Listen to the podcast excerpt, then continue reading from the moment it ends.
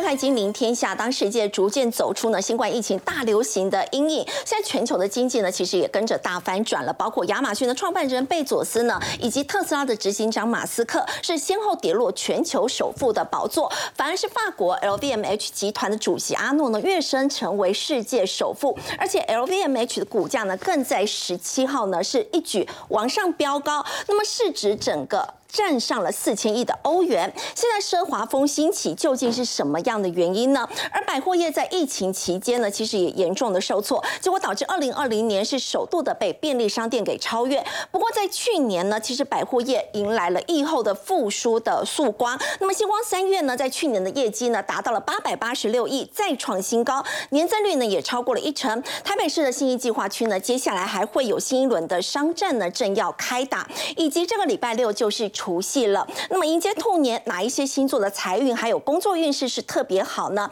那民众要要怎么样帮自己来招财，提升自己在兔年的运势呢？我们在今天节目现场为您邀请到资深分析师谢承业，大家好；星座专家艾菲尔老师，大家好；资深分析师林有明，大家好；以及金陵天下特派员叶芷娟，大家好。好，陈燕原本以为在疫情过后呢，应该是百废待举啊，处处萧条，没有想到呢，现在却是奢华风兴起，而且精品卖的特别的好。有一个产业哦，不但不畏惧这个景气的衰退，甚至股价持续的飙高，更不用讲涨价的一个风潮。什么产业？就是 LV，我们所谓的精品产业。就以这个 LV 来讲，我们之前就讲过，它的创办人已经攀上了这个世界首富的顶端之外，本来很多人说看他做多。多久？没想到越做越久，后面第二名，哎，马斯克完全追不上他哦，望尘莫及哦。你看最近 LV 的股价一个月哦涨了十六趴，一个月涨了十六趴，看着它就一路往上飙，市值已经冲上了四千三百四十亿美元呐。你刚才讲的四千亿欧元没错啊，因为现在两个比值差不多嘛，对不对？美元欧元比值差不多。对，现在是欧洲最有价值的企业宝座。是，哎，另外一个之前。这个 LV 跟开云要不是要抢爱马仕吗？对不对啊？你最懂了，对不对？那开云集团第三季的营收竟然暴增了百分之二十三呐！奇怪，景气的衰退、通膨完全没有冲击到他们的营运表现，比二零二一年同期成，呃，你看比二零一年成长十四趴，比二零一九年成长二十八趴，哇！过去一个月的股价也很猛啊，涨了多少？百分之十四。好，那另外一个这个这个集团叫利丰集团，嗯，它旗下的名表有卡地亚、有万宝龙，哦，还有这个伯爵表啦、朗格表啦、机架表啦，还有沛纳海啦，这个表如数家珍啊，就都在它旗下。最近股价大涨多少？一个月涨了十六趴。这个不免让我们好奇，为什么在现在这种所谓的高通膨，大家不是说要缩衣节食吗？甚至还有这个所谓的景气衰退的疑虑下，它的业绩能够屡创新高。好，二零二二年全球奢侈品的销售成长多少？百分之二十二。哇，百分之二十二哦，成以上哎。其实也很简单嘛，全球百分之十的有钱人占据了将近百分之五十的财富嘛。那所以变成在景气衰退甚至疫情期间，他们的财富。不减反增啊！对，所以花钱不手软。那钱变多了要干嘛？当然在奢侈品上面下功夫哦。二零二一年是三千零五十亿哦，然后你看一口气增加到三千六百六十亿美金销售额的部分，而且更重要的是，他们都还一直涨价，而且越涨大家好像越想买，越涨越想买。然后你看哦，这个 B O F 哦。他们做跟麦肯锡做了一个这个报告，B O F 我介绍一下，这个大家一定要知道，因为很多人可能不知道 B O F，B O F 就 Business of Fashion，好，Fashion 时尚产业，哈，我也算是时尚产业引领的一环嘛，哈，我要跟大家特别讲一下，这他们统计 G D P 的部分，欧洲百分之一，嗯，还好啊，这个没什么，美国一点五，好，这也没什么，可是中国多少？五到七，所以会不会是中国的这个经济的成长？带动了整个奢侈品的消费呢，整个全球精品产业的成长率是五到十趴。那你看个个别的精品市场产业，你看欧洲是三到八，因为欧洲本来就很多有钱人，可以理解。美国五到十，可是你看中国九到十四趴，所以整个精品产业的一个成长来讲，确实会由中国来带动。所以为什么最近股价开始飙？你说是因为去年赚很多吗？其实我认为应该是今年中国解封以后，他们看上了中国解封以后奢侈品的扫货狂潮。所以你看哦，贝恩公司它的负责人这个叫这个达佩奇欧，他说吼，其实疫情反而让奢侈品出现一个很妙的转折点。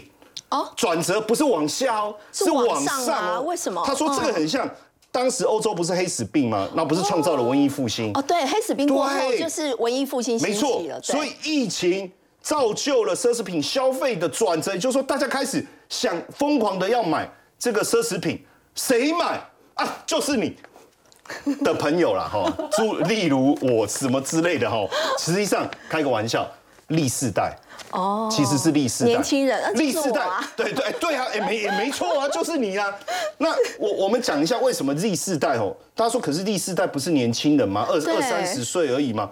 可是大家不要小看历世代现在消费奢侈品的思维，我们叫 Euro 嘛，就是有 Only Live Once 嘛，因为疫情过后，很多人都这样的一个思维，都觉得说我。哎，活得那么辛苦，干嘛？像我们这一辈的父母灌输给我们是省吃俭用，对，量入为出，勤俭持家。我刚才要出门的时候，我妈还说我最近怎么一直换衣服啊？哦，你要省一点啊，你不要钱一直花在衣服上啊。我说没有啦，这身很便宜，这个都几百块而已啦。要存钱，然后我妈才放心的让我出门呢。她说要存钱，要存钱，要存钱。可是现在年轻人是。他也不是呃乱消费，其实他可能为了吃，他可能省省吃俭用，可是他就为了买一个他喜欢的 LV 包，喜欢的这个呃，比如说劳力士的手表等等。但是他在其他方面他会节省，其实不是我们想的那种，他把所有的钱就乱花，然后举债，不是这样。那你可能看他穿一条这个 CK 的。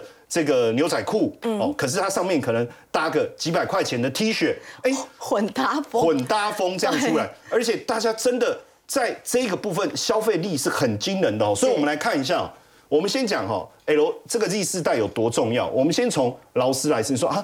劳斯莱斯这个随便一一台起跳是一千万，起跳一千万。你知道，二零二二年它卖出六千零二十一辆，年增率八趴，年增率八趴。那很多人说，嗯，才八趴也还好。可是我要特别讲一下，劳斯莱斯基本起跳是一千万，对不对？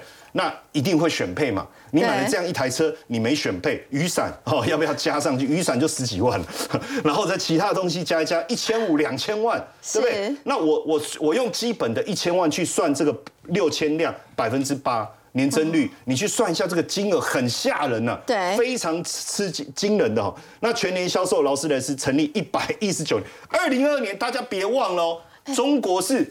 封锁，整个疫情是封锁的，而且消费整个紧缩，而且二零二二年整个金融市场都很惨哎，股市也在跌。我们看到那个科技在裁员，在讲这个，这个情何以堪呐？可是确实真的整个销售量是成立一百一十九年来最高。然后呢，我们去看美洲占了三分之一，合理吗？富豪排行榜里面都来自于美国，中国大陆竟然也占了四分之一，欧洲也占了多少？五分之一。哇！另外一个豪华奢侈品品牌宾利。对不对？哇，这个大家一定要记得这个 logo 哦，要不然这个像我每次找我的车都找不到，因为认不得这个 logo。好，不是这个。说开在路上要离远一点。好，因为 碰到它很可怕。对。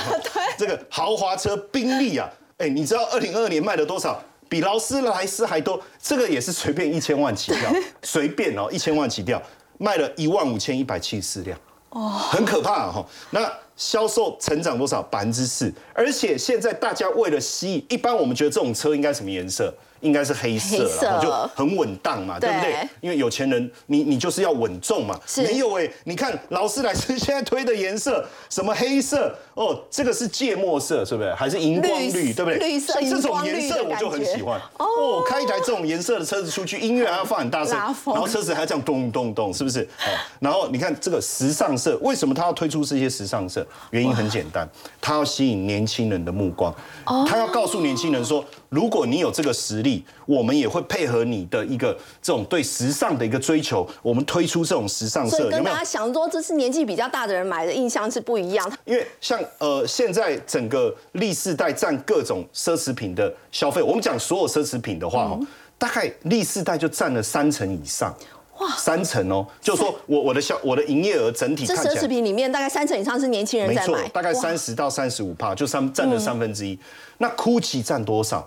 六十五趴以上，六十五到七十。既然都是年轻人，其实，在过去几年，大家会觉得这个牌子会比较，确实是有有一点难以 难以负担啊，对不对？可是实际上，很多的 Z 世代，他开始，比如说他可能买一个小钱包哦，买一个这个这个皮带哦，买一个这个他的这个。耳耳环，我记我看好像也蛮也有出类似的鞋子啊，对，类似这样子哦。那所以他们开始，其实过去几年就开始对日式在做一些行销，因为你知道年轻人用什么？用 Instagram 吗？哦，然后 Line 啊，然后 Line 贴图啊，不是长辈图哦，是那种就是真的很可爱的那种图哦。对。然后包括哎，透过手机桌布啦，还有这种漫画，甚至更重要，他们竟然推出什么 NFT 啊，虚拟房产，他既然推了。一双球鞋，虚拟球鞋只能看还不能穿的虚拟虚拟球鞋，要吸引这个 Z 世代。你买虚拟球鞋干嘛？哎，我可以在我的元宇宙里面穿给我的朋友看呢。就用这样的方式，在游戏中穿上，游戏中穿的，然后你也可以穿上这个 GUCCI 的服饰，对不对？在哪里？在游戏里面。哎，请问一下，他在虚拟世界会去穿这些虚拟的元素的话，实体消费会差吗？一定会搭上。你看这个 The Real Real Double Real，它二零二一年做的奢侈品的一个报告，Z 世代 真的是最大的买家跟卖家，成长力道很惊人呢。哎，相较于之前，你看成长三十三趴跟八十六趴，所以他们认为看过去的一个奢侈品的，你看数据，我刚才讲有没有？三成以上。三十三，对，销售额是二十到三十岁，还得了啊？还得了？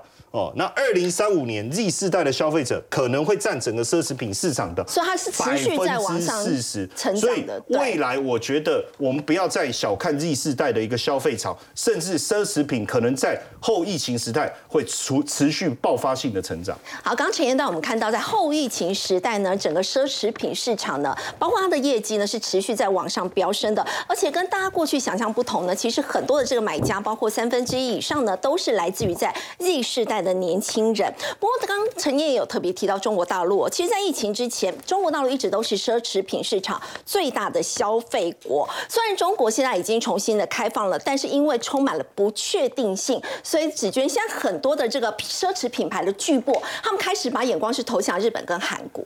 我早上还特别去看了一下 LVMH 的集团，他们整个营收地区性的占比，亚洲区哦包含日本在内，占它整体的营收超过四成的贡献度。然后再来是。美国百分之二十六，然后最后才是欧洲，他们自己欧洲是百分之二十，所以整个亚洲，包含含日本在内，整个亚洲其实还是这些奢侈品品牌最重要的一个市场。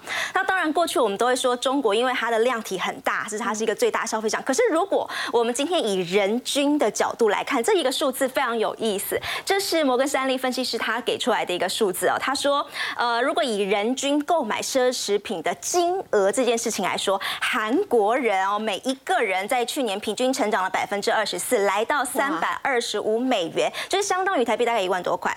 同期的中国，呃，同期的美国呢是两百八十美元，同期的中国是五十五美元，所以美国大概是八千多块，然后中国大概是一千六百多块，韩国是一万哦。所以如果我们站在人均的角度来说话，其实韩国是比中国多了将近有六倍哦。对对，所以这个是在人均的角度。那好，我们来讲这个日韩这部分，大家一定会说，那为为什么会是韩国呢？我们来给同样刚刚讲奢侈品，讲到车嘛，这个数字也很厉害。这个是宾利。那我们刚刚是看一个整体的数字，我们现在来看个别区域。单就韩国来说，整个宾利在去年亚太市场卖出的车辆当中，百分之四十都给韩国人给包走了。十台车里面有四台宾利都是卖给韩国人，可以包走。然后这个数字是大概是七百万以一辆一台的车，四成通通都被韩国人给包走，而且已经连他已经连续两年蝉联第一名的冠军宝座。所以韩国人在这样的一个奢侈品的市场当中，我们当然说非常非常厉害。好了，那当然一定会问。为什么是韩国，对不对？对。为什么是韩国？好，首先第一个是，呃，我不知道大家有没有这种感觉，就是在疫情期之前，大家可能在社群媒体上面，我们是晒假期，好晒我要去哪里玩了，我去哪里玩了。可在疫情期间，因为大家没有办法出国，时候变成是晒包包或者晒精品，哎，我又买了一个什么了，我又买个什么？那当然，我们说这个叫做炫富的事情，我不知道大家对炫富这件事情的观感如何？我不知道肥姐，你觉得这种？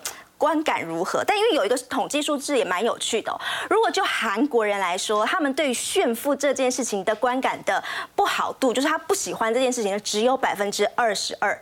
换句话说，八成以上人他是认同可以接受的。但同样的这个数据，如果我们把它放在日本或者中国的话，他们其实有超过四成、超接近五成的比例是不喜欢炫富行为的。将近一半的人会不认同这样的行为。所以同样的啦，所以韩国人他觉得炫富合理。对不对？所以他也许不觉得这是炫富，对，好，所以这是一个分享美好的事物，这是一个分享美好的事物，好，这是一个文化哦，这是其一。那其二，当然也说为什么是韩国呢？当然这边也要来看，还是跟房地产挂钩。第一个，因为韩国的房产大量的上涨之后，他们的家庭的净资产其实增加了超过一成。那有钱人把这个房子哦赚到甜头卖掉之后，当然就会想要去买一些奢侈品。可是这必须得说，这是可能是中高龄，就是有资产的这些。些人对也是因为房子，所以他去买的奢侈品。但如果今天是年轻人，也就是我买不起房的这一些人呢，就是呃，其实都是因为房子啊。如果我买不起房子，这些人他索性他就觉得，那反正我也买不起房嘛，那我就继续住家里就好啦。那如果我继续住家里的情况下，我是不是就有额外的钱？就是你没有房贷，因为你说真的啦，每个人的房贷负担占你整体的收入支出是非常非常大的。那如果我今天一下子少了房贷支出，我就多了很多钱可以去买奢侈品。所以对于年轻人来说，部分他们其实是这样的一个概念，就觉得那反正我买不起房嘛，我就去买奢侈品，也有这种感觉。好，那同样的还有就是韩国的这些明星们也扮演了一个很重大的一个角色。好，那我们就来看一下这些。韩国，我们说韩国的影视文化输出到全世界去。现在这一些奢侈品品牌，过去我们都说只是亚洲区代言人，对不对？对。No No No，他们现在是全球代言人，也找韩星。好，如果以防弹少年团来说，这两位现在都是最新，对，拿到的是注意哦，是全球代言人。因为我今天要找的是全球性代言人，然后你不能只有太地区性，所以你要在国际之间喊得出名字，然后你又要同时。是够年轻，其实要符合这两件事情，说真的条件的人也不多了。好，所以这个是防弹少年团的部分，然后这个 Blackpink，这个最应该台湾也很好吗？这个四点五万门票一分钟之内抢完，我女儿就抢不到，然后有跟你哭吗？对，所以这一样，而且他们很特别，他们四个团员他们的那个感觉都不一样，所以你就看到他们每个人都有一个自己的精品可以代言，对。好，所以。刚刚可以让这样的一个带货力，就刚刚讲年轻，而且你在国际之间喊得出名字，所以发现韩星现在也是整个奢侈品品牌非常爱用的。好，刚刚子娟带我们看到呢，现在全球的奢侈品品牌呢，现在也把整个重心呢放在这个韩国上面。不过我们说到呢，其实在国内又是如何呢？到底是不是精品也带动了整个国内在疫后的整个消费的动能呢？百货龙头星光三月，其实他们在去年开出来这个业绩非常的漂亮，八百八。十六亿是再创新高，这样的数字哦，有明哥，他甚至超过了二零一九年，也就是在疫情前的业绩。对，我想大家都真的闷坏了哈。如果大家去年年底的时候有去百货公司周年庆的话，你会感觉去年大家所有的人都疯了。是，对，那个人根本在假日的时候，我有稍微去逛了一下，哇，那真的挤不出去。应该不止逛一下，要贡献一下是内需。对啊，对啊，也要贡献嘛，因为憋了那么多年，对不对？然后再加上今年又可以出国哈，那大家可以看一下星光三月在二零二一年的时候。它业绩是七百九十七亿，是。然后去年二零二二年的时候呢，就破纪录喽，来到多少？八百八十六。好，到这个 Y O Y 的部分年增率是十一点二。那其中呢，啊，因为它本来星光三月就是台中起家的，那星光三月的台中店，哦，这个真的是了不起，是。它已经啊。营收是两百四十五亿，好，年增十四点五帕，历史新高以外，它是第十二年来创了全台百货的电网。所以各位，如果你有认识台中的朋友，你会发现他们超爱去逛那个台中星光三月，而且很多哦，世界比较大的一些品牌，其实在那个地方的销售业绩都很好。所以各位你要知道这个这个电网哈有多厉害。我讲一个这个例子给各位听。呃，各位不知道常出国的时候，我们都会去带一些那个英国的香氛产品，那个 Jo Malone 嘛，对不对？对。Jo Malone 在星光三月台中店，居然卖到全世界第一名。你就可以知道九说马龙卖最好在 台中结果竟然是在我们台湾，而且还不在新义计划区，而且是在台中，所以你知道台中的消费力其实是很强的，好惊人对，那更不要说还有很多的地方其实都很，就它有很多的品牌其实是卖的非常非常的好哈。那我想这里面的总经理这个吴新阳就有特别提到，他说去年一一口气啊营收增加了九十亿，主要就是因为它有两个策略，一个的话当然就是精品啦，另外一个的话它有在推会员制，那精品的部分全雷打。好，所以精品卖的非常的一个不错，所以成长高达百分之二十八。然后它今年的目标是要做到九百二十一，九百二十一大概是比去年成长了四个 percent。那这里面呢，第一个策略的话就 Diamond Tower，Diamond Tower 的话，我如果各位是台北人的话，呃，老老的这个呃老一辈的最喜欢去逛的就是搜狗。那搜狗后来它不是在斜对面做了一个复兴馆嘛，就复兴 BR Four 对对不对？那它旁边不是有一个这个正义国宅？正义国宅后来就改建了嘛，然后盖了一个全世界级非常漂亮一个 Diamond Tower。那一到四楼是被星光三月给租走，那上面就是豪宅。好，那他打算要在这里面推，那百分之五十的一个品牌就是全台的一个独家品牌。所以现在哈，你要知道说整个在东区老东区啊，其实它还是有它很强的一个消费力。那对现在呢，就是把这个呃微风。好，星光三月，然后这些全部都把润润泰的这一些都把它包在一起，那这个就是属于的二级战区。那它第二个策略呢，就是有三百万的一个会员。好，在去年入三百万的会员，成长了八成，然后这里面呢有首首付，就是我们有买它的那个会员卡的话，SKM Pay。好，占了它百分之三十六。那这个卡其实还不错，就是你加入它的一个会员之后，累积吃饭。飞航的里程数，它跟航空公司都有合作，所以它就是用等于是线上的一个方式，把它的这个业绩给推广。好，因为你有很多的东西，比如说在疫情期间你不能去逛的，那你可能透过线上来去订。那现在回头我们来去看哈，这个呃信义计划区当然是重中之重。哎，对，现在新一轮的商战有名额要开打了，最受瞩目就是统一集团，他们现在要扩大布局，接下来就会是统一、星光三月、微风广场三足鼎立。我先讲台北的一个地标给各位看哈，老老老一辈的哈，就是消费力最强的。其实台湾现在最有钱的，其实我还是认为在敦化跟忠孝仁爱这一区，就是东区。那他们是比较低调老一辈的有钱人哈，那他们当然习惯逛搜狗啊，逛这个微风，就是那一区的。但是新一代的哈，包括 Z 世代啊，刚刚有特别提到的，其实都非常喜欢去逛新义计划区。那新一计划区呢？国际型的大品牌到新一计划区只有一个目的，就是我的旗舰店要开，或者是我要来台湾插旗。对那我必须要在那个地方来宣誓。就是我已经要入主你台湾了，是所以没有三两三是不敢在新义计划区。那新义计划区早期的话都是双雄，第一个部分的话当然就是星光三月，星光三月有 A 四、A 九、A 八，对不对？A 十一，对，好。那微风的话，你看陆陆续续在开啊，微风信义、微风南山、微风松高，还有 M six 嘛，M 六，好。那现在统一之前只有一个，就时代广场，就是跟市府站捷运共构的那一栋。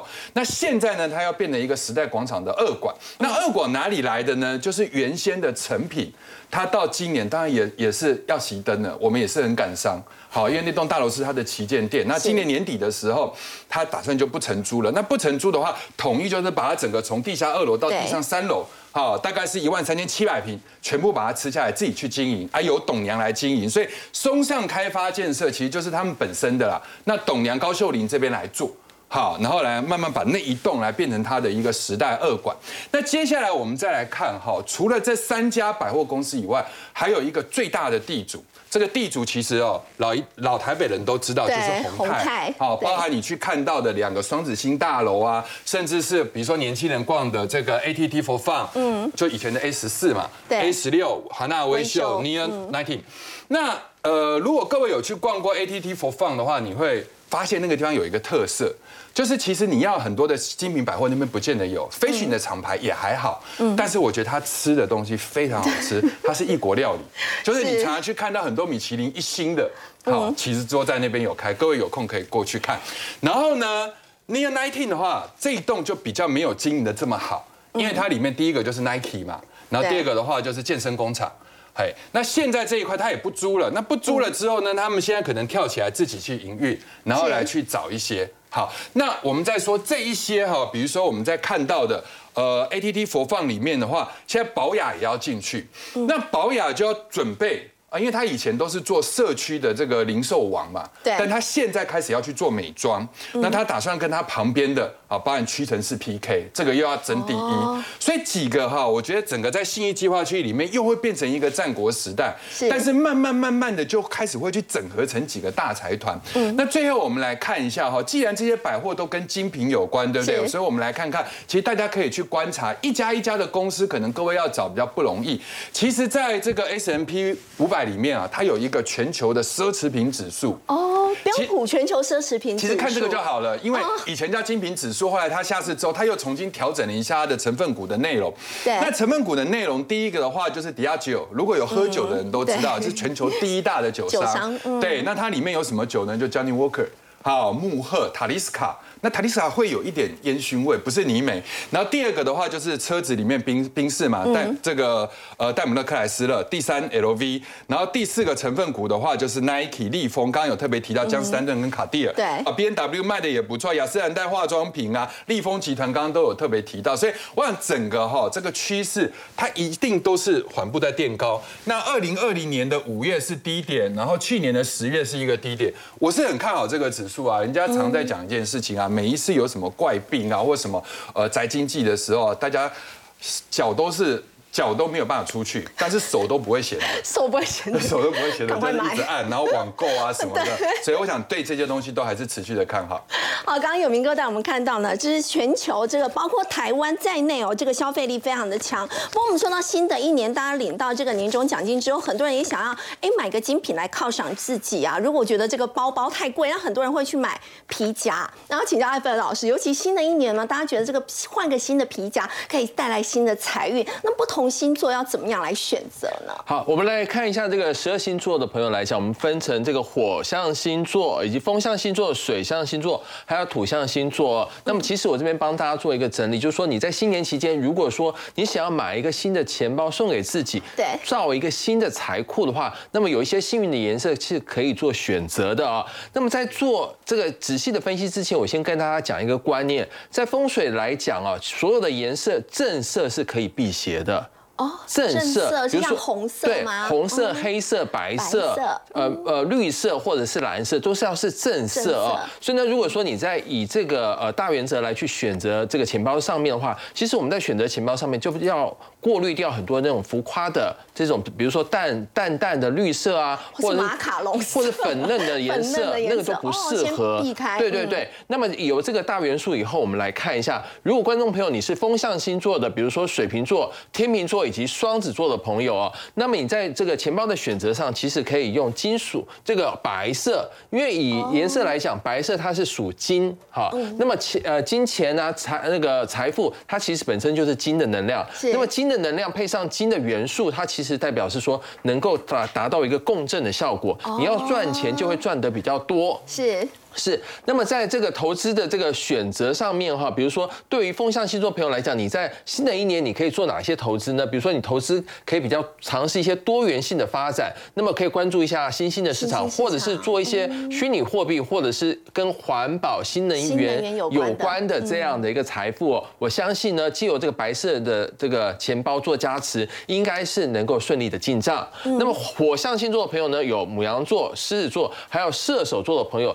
在钱包的推荐上面呢，其实我会推荐黑色的这样的一个钱包。对，为什么呢？大家会觉得说火象星座是不是都要用红色对啊呢？对，其实呢，我自己呢有一个亲身的经验，因为本身我呢是母羊座，我曾经买过一个红色的钱包，我想说这样子符合我的这个星座的特质，但没想到那个红色钱包最后的下场是什么？你知道吗？被偷了，而且呢被丢弃。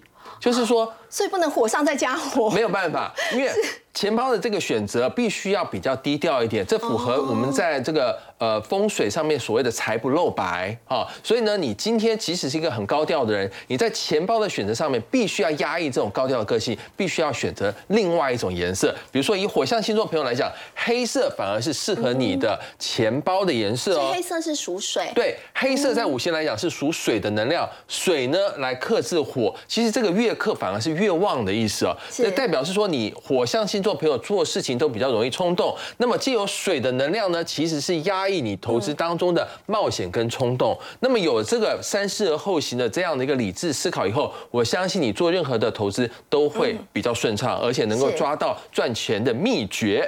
那么水象星座朋友呢，包含了巨蟹座、天蝎座，还有双鱼座的朋友。那么在钱包的选择上面呢，建议呢是用蓝色。那么这个蓝色呢，不能够是淡蓝色、粉蓝色都不行必须是正蓝色哦。正蓝色。对，正蓝色呢，一般来讲就是你你去看一下孔雀羽毛上面的蓝色，或者是说那个蓝宝石的蓝色。哦，蓝宝石对，车屎橘蓝的那个蓝色啊。它都是一种代表稳重啊，那么也适合做长期长期投资，它代表这个蓝色呢，虽然是属水，但是这个水啊，它是深层大海的水，并不是那个流动的水，所以呢，千万不要挑了一个天空蓝那种那个那个不行不行，那个都是比较浮动的啊。所以呢，这样呢，代表说你在做投资上面呢，你可以选到一个适合你的投资标的，并且呢，长期持有啊。那么土象星座包含了金牛座、处女座还有摩羯座。我们的主持人是处女座嘛？哈是我是处女座处女座的朋友呢，建议你在选择钱包的上面用大地的颜色。大地呢，其实是我们说的卡其色，或者是黄色，或者是橘色。但是这样的选择呢，记得呢一定要是正色啊。那么这代表是说，这样的颜色呢都是五行属土的。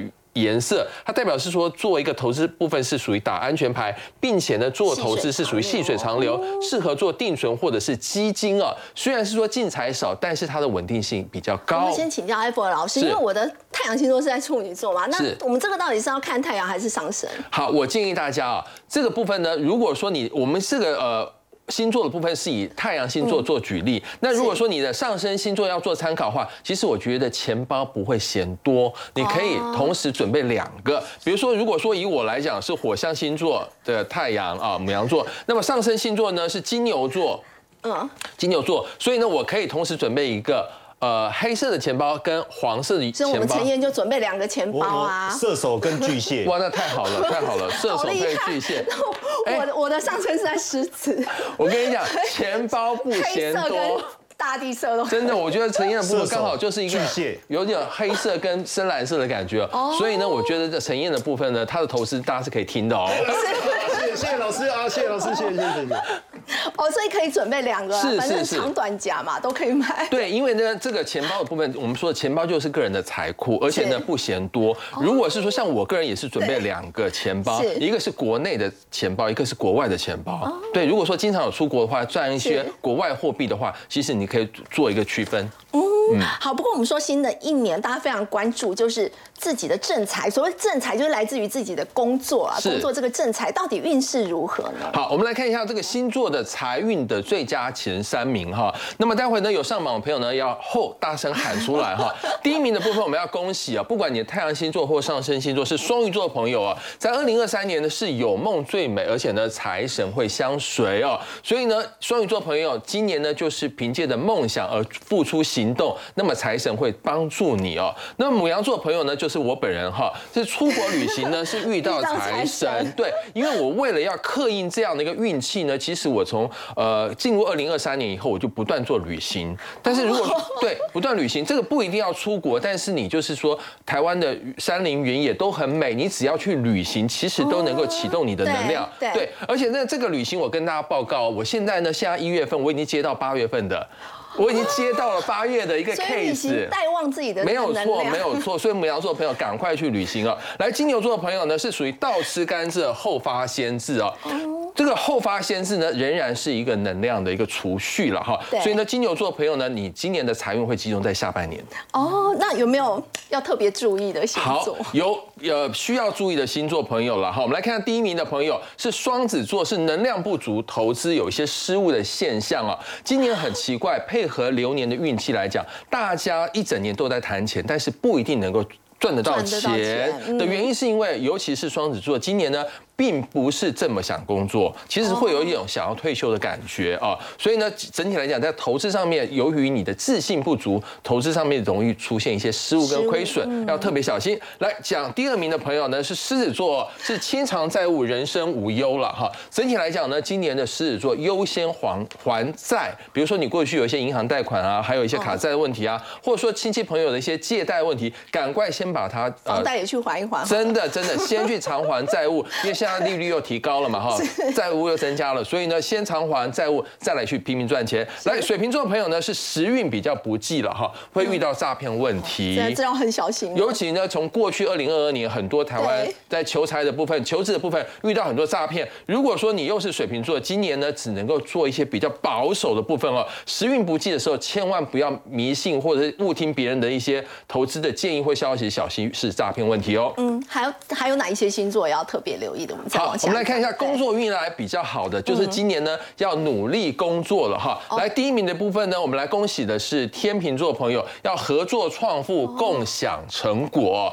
那么今年的天秤座呢，主要是跟人家合作就对了，就是结合别人的一些才华跟优势，跟自己呢强强联手哦，合作当中就能够共享美丽的财富成果。来第二名的部分呢，我们来恭喜巨蟹座朋友，今年是英明得利，越忙越旺了哈。那我们演艺圈里面其实也有巨蟹座朋友，就汪小菲就是巨蟹座哦。你看他卖那个麻辣粉哦，真的是卖到三更半夜，而且他呢，对他能够卖的这么好，其实是英明得利了哈。因为这个呃，对对不对？是名气嘛，他妈啦、前妻啦哈，还有前妻的老公啊，都让他有话题可讲哈。所以呢，越忙越旺。来，摩羯朋摩羯座朋友是第三名，也是属于工作运比较佳的哈，是积善之家必有余庆啊。今年呢，摩羯座的这个努力是过去努力的一个成果，与今年开花结果。所以呢，过去你积呃呃行善积德、广结善缘的话，那么今年呢，在工作上面大家都愿意享受成果，没有错，愿意当你贵人。好，不过比较工作运不好的，好，怎么办？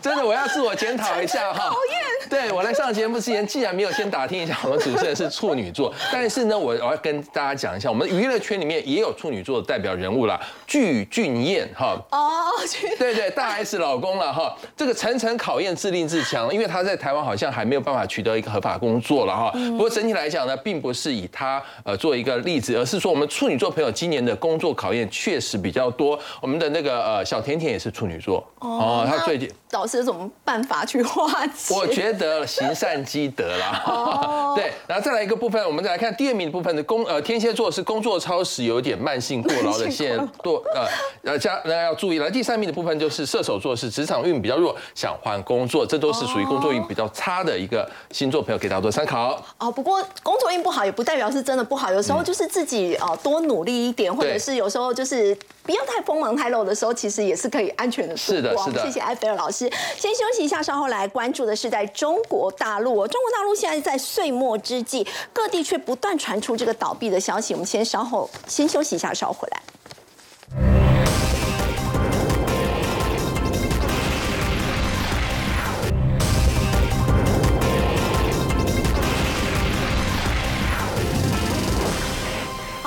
过农历年了，不过中国大陆现在却不断传出了这个企业倒闭的消息，纸卷，而且欠薪停薪的事件频传，而且尤其是这一群大白，什么意思呢？过去因为我们在做核酸核酸检测，那些工作人员他是不是全身都要包起来，白包的白白的，所以他们在呃中国大陆他们有一个称法，称他们叫做大白。好，这一群原本都在做这些 PCR 相关产业的大白们，因为突然之间就解封了嘛，那解封然后也不需要在这些这么多的检测，所以这一个产业。哎，顿时失业啦！所以这样最近就有一个状况，就是马上要过年了。可是这一群在做核酸核酸产业的大白们，他突然没有工作，所以连工资都拿不到。所以最近有很多相关的人员就是要求要发放工资、像发放工作等等都没有了。那尤其是在马上要过年了，他们拿不到他应该要有的奖金，还有过去的存款又不够他要去还债。那其实防疫相关的产业之前还有个数据哦，在过去的这一两年当中，占中国整体的 GDP 有百分。分之一点三的产值是来自于这个 PCR 的产业。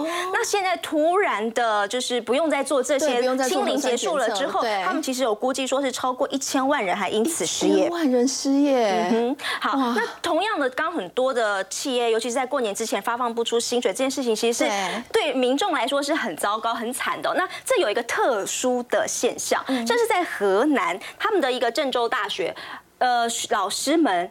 到现在为止还没有拿到工资，他们说哦，因为呃才呃地方政府就是没有发下来啊，到现在为止都没有发，然后叫大老师们要耐心等候。可是同一时间，你却发现同样也是河南省，这个时候他们却花了将近一点一亿台币在修建一个纪念馆。这个逻辑好像有点奇怪。对我老师应该要给的钱发不出来，结果却花了一点一亿在建这样的一个纪念馆。总而言之，就是年关将近，这时候这种事情就会让人家非常非常不是滋味。但其实讲到中国这几这两天，还有一个最重要的事情，与其你说经济如果经济增速放缓有多重要，其实还好，最重要的是它的人口结构在这两天出了一个他们过去的经济成果很大部分是来自于他们的这个人口红利。对，所以好，我们来看一下，在应该是昨天哦，新公布所出来的，它现在是一个生不如死的一个状况。什么意思呢？就是出生的人口嘛，然后是比死亡的人口还少，对不对？就是这样的一个状况。所以以二零二一年来说，比还少了八十五万人，现在是年增长率是负的，这是六十多年来。第一次出现了生不如死死的一个状况。嗯好，那如果我们说生不如死，它会造成什么样的问题？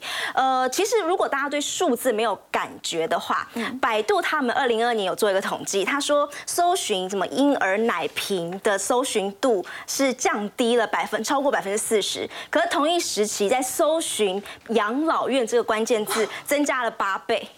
所以这是这个世界的经济火车头正在变变老老了，就是这样的概念。好，那这样生不如死会有一个什么样的状况呢？首先，第一个是，其实这个生不如死这件事情不不意外，不意外是大家可以预想得到。可是问题就在于，它比原本专家学者预期的时间提早至少九年。啊，提早提早发生哦，提早发生，那将会造成什么事情呢？就是过去的政府他们在定定相关政策的时候，是根据错的人口结构对。在定定的政策，所以这个这件事情就会有问题了嘛，是因为你提早发生了，这是其一。那其二的话，就是我们刚刚说正在变老的情况之下，所以你过去的那些不管是产业结构啦，还有尤其是你的养老老年相关的。政策有没有办法跟得上，也就是问题。还有一个就是，我们担心的是中国变成未富还没有富有，未富就先老。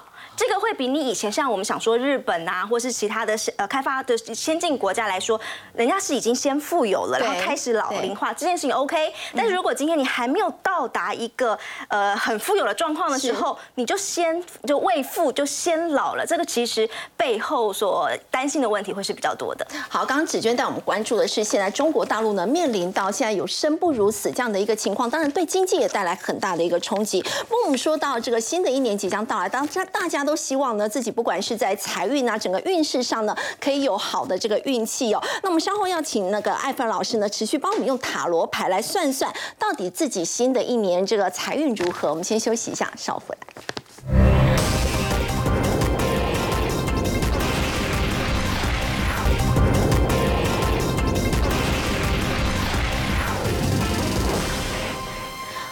个礼拜六就是除夕了，新的一年大家都希望自己的财运很好。我们要请这个艾菲尔老师带我们看哦，兔年财运的塔罗占卜。现在这个上面有四个选择，第一张牌呢，哎，有一个皇冠，有一个爱心，而且有一个手，这个手呢，感觉上是一个女生的手啊。那旁边呢也有小河流，而且有树，是一个夜晚的时刻。那么第二张牌呢，大家仔细看，是一个皇冠，哎，有一个手，但是这个手呢变成一个男生的手，它出现了白天哦。那么下面呢是一个山谷。那么三号牌更有趣啦，是一个男生的手，那么上面呢有两只钥匙，并且交叠在一起，而且后面感觉上有两个塔柱哦，是罗马塔柱哦。那么四号牌呢，感觉上是两个人在牵手，而且呢上面似乎有一个这个弓箭，那下面是有一些云哦。那么呢，一二三四，请大家直觉做选择哎。陈燕选哪一个一？定是二啊！这个我一看到那个皇冠我就很喜欢，然后又太阳，对不对？是是是，你干嘛选我？我也是选哦，是是是。，那我可以换吗？呃，没有没有没有，就选了就不要换了，选了不要换了。哦哦哦，来有明哥呢？我选三。好，有明哥选三。对，因为我觉得那个钥匙应该是可以开启什么财富保障开启财富之门的，开启对所罗门的宝藏吗？而且后面有两根那个一柱擎天的塔，对哇，就感觉像是豪宅是豪宅。那子娟呢选？一，因为有爱心啊选，一哦，还有皇冠哎。有皇冠，有爱心啊。好，那么我相信呢，我们来宾、主持人、观众朋友都选好了。那么是四号没有人选，那我们就来统一看答案，好不好？好好。那么首先呢，我们来看一下四号没有人选的哈。四号呢，哎，这张牌呢是塔罗牌当中的恋人牌。恋人牌那么财运指数呢高达百分之八十，哎还不错而且呢，这张牌它其实有一个讯息哦，这一个弓箭呢，它其实是一个天使的暗示哦。它这张牌代表风的讯息。那么在二零二三年，如果你要赚钱的话，是求财在口，并且呢携手合作。求财在口是什么意思？我跟你讲，这个哈秘法呢，是我之前去拜一个神，他跟我讲了一句话哦。因为呢，我问他说怎么求财，他只跟我讲四个字：求财在口。就是说，我们今天要。呃，做生意要口其实是行销的意思，你要把你自己行销出去，或者是把你的产品行销出去，而且呢，求财在口其实是要跟人做互动啊，所以呢，选到这张牌，其实你就要知道，在二零二三年你要求财，要多多动你的嘴巴，多动嘴巴，而且要注重主动出击。对，好，我们来看一下有明哥选到的是三号牌哦。那么这张牌呢，财运指数也不错，有七十分，它代表说是理性跟冷静，不能贪财了。我相信我们有明哥应该赚很多了，所以呢，二零二财富三年他自由了，都懂得高档就卖出了，是是是，要把一些钱留给大家赚，所以不要贪财，不能贪财对，那么这张牌其实代表是说，你呢在二零二三年的表现会非常的好，但是要注意一下，不能够功高震主。好，如果是说你赚的钱太多膨胀了，那么大家呢就会觉得说，就会开始嫉妒你。比如说像我们的陈燕就会嫉妒永明哥。哦，不会不会不会不会，千万不会不会不会不会不会不会。他会他会他会啊。，所以呢，整体来讲呢，保持理性跟冷静呢，就能够持续的获得财富，不错哦。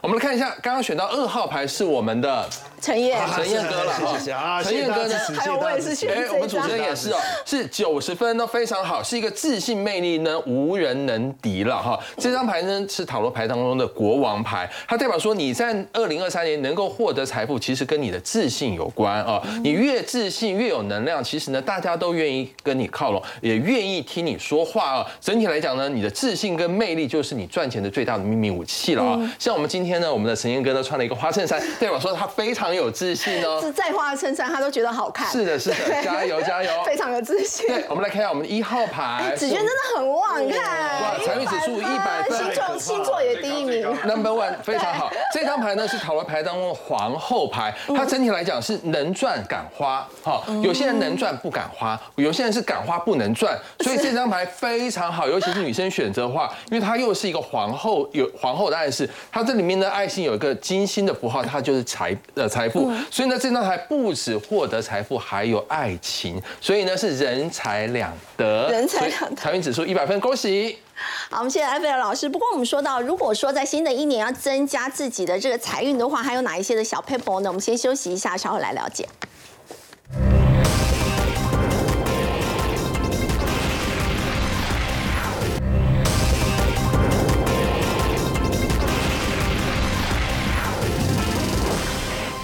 新的一年要帮自己招财呢，艾菲尔老师有一些小 paper 可以提供给大家。好，来跟大家分享一个提升财运跟工作运的一个 paper 了哈。首先，我们来看一下这个发财信封的七要旺财术。那么这个部分呢，是我这边实际操作的一个方法，大家可以呃一样画葫芦。那么呢，准备方法非常简单，准备一个信封，并且呢一个黑色签字笔。为什么要用信封招财？大家会觉得说过年期间不是要红包招财吗？就是一般白色的这种白色信就没有错哦。那么为什么呢？我要特别教大家信封招财，最主要是因为大家可以可以看“信”这个字哦，有人代表说发财要有人帮，那么求财在口，代表说做生意呢，你要能够去跟人家行销。那么人家言呢，它其实代表信用的意思，是做生意要有信用。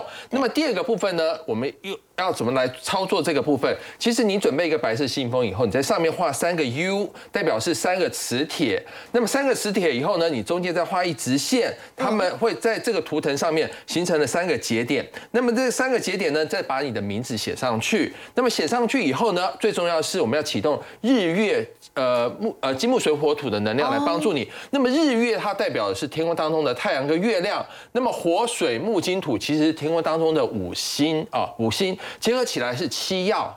七曜其实代表就是说日本的呃祭祭呃祭时呃每每天的祭日了哈，礼拜天、礼拜一、礼拜二、礼拜三、礼拜四、礼拜五、礼拜六，好，它整天一个礼拜七天的一个礼拜七天都能够帮你旺财，是没有错。那么第二个方法，如果说你过去在二零二二年呢做生意，你觉得说哎没有赚到钱，合约上面出问题，那可能是印章的部分哦。那么建议大家用牛角印章来保平安。牛角的牛角印章，因为牛角呢它是至阳之物，那么。另外呢，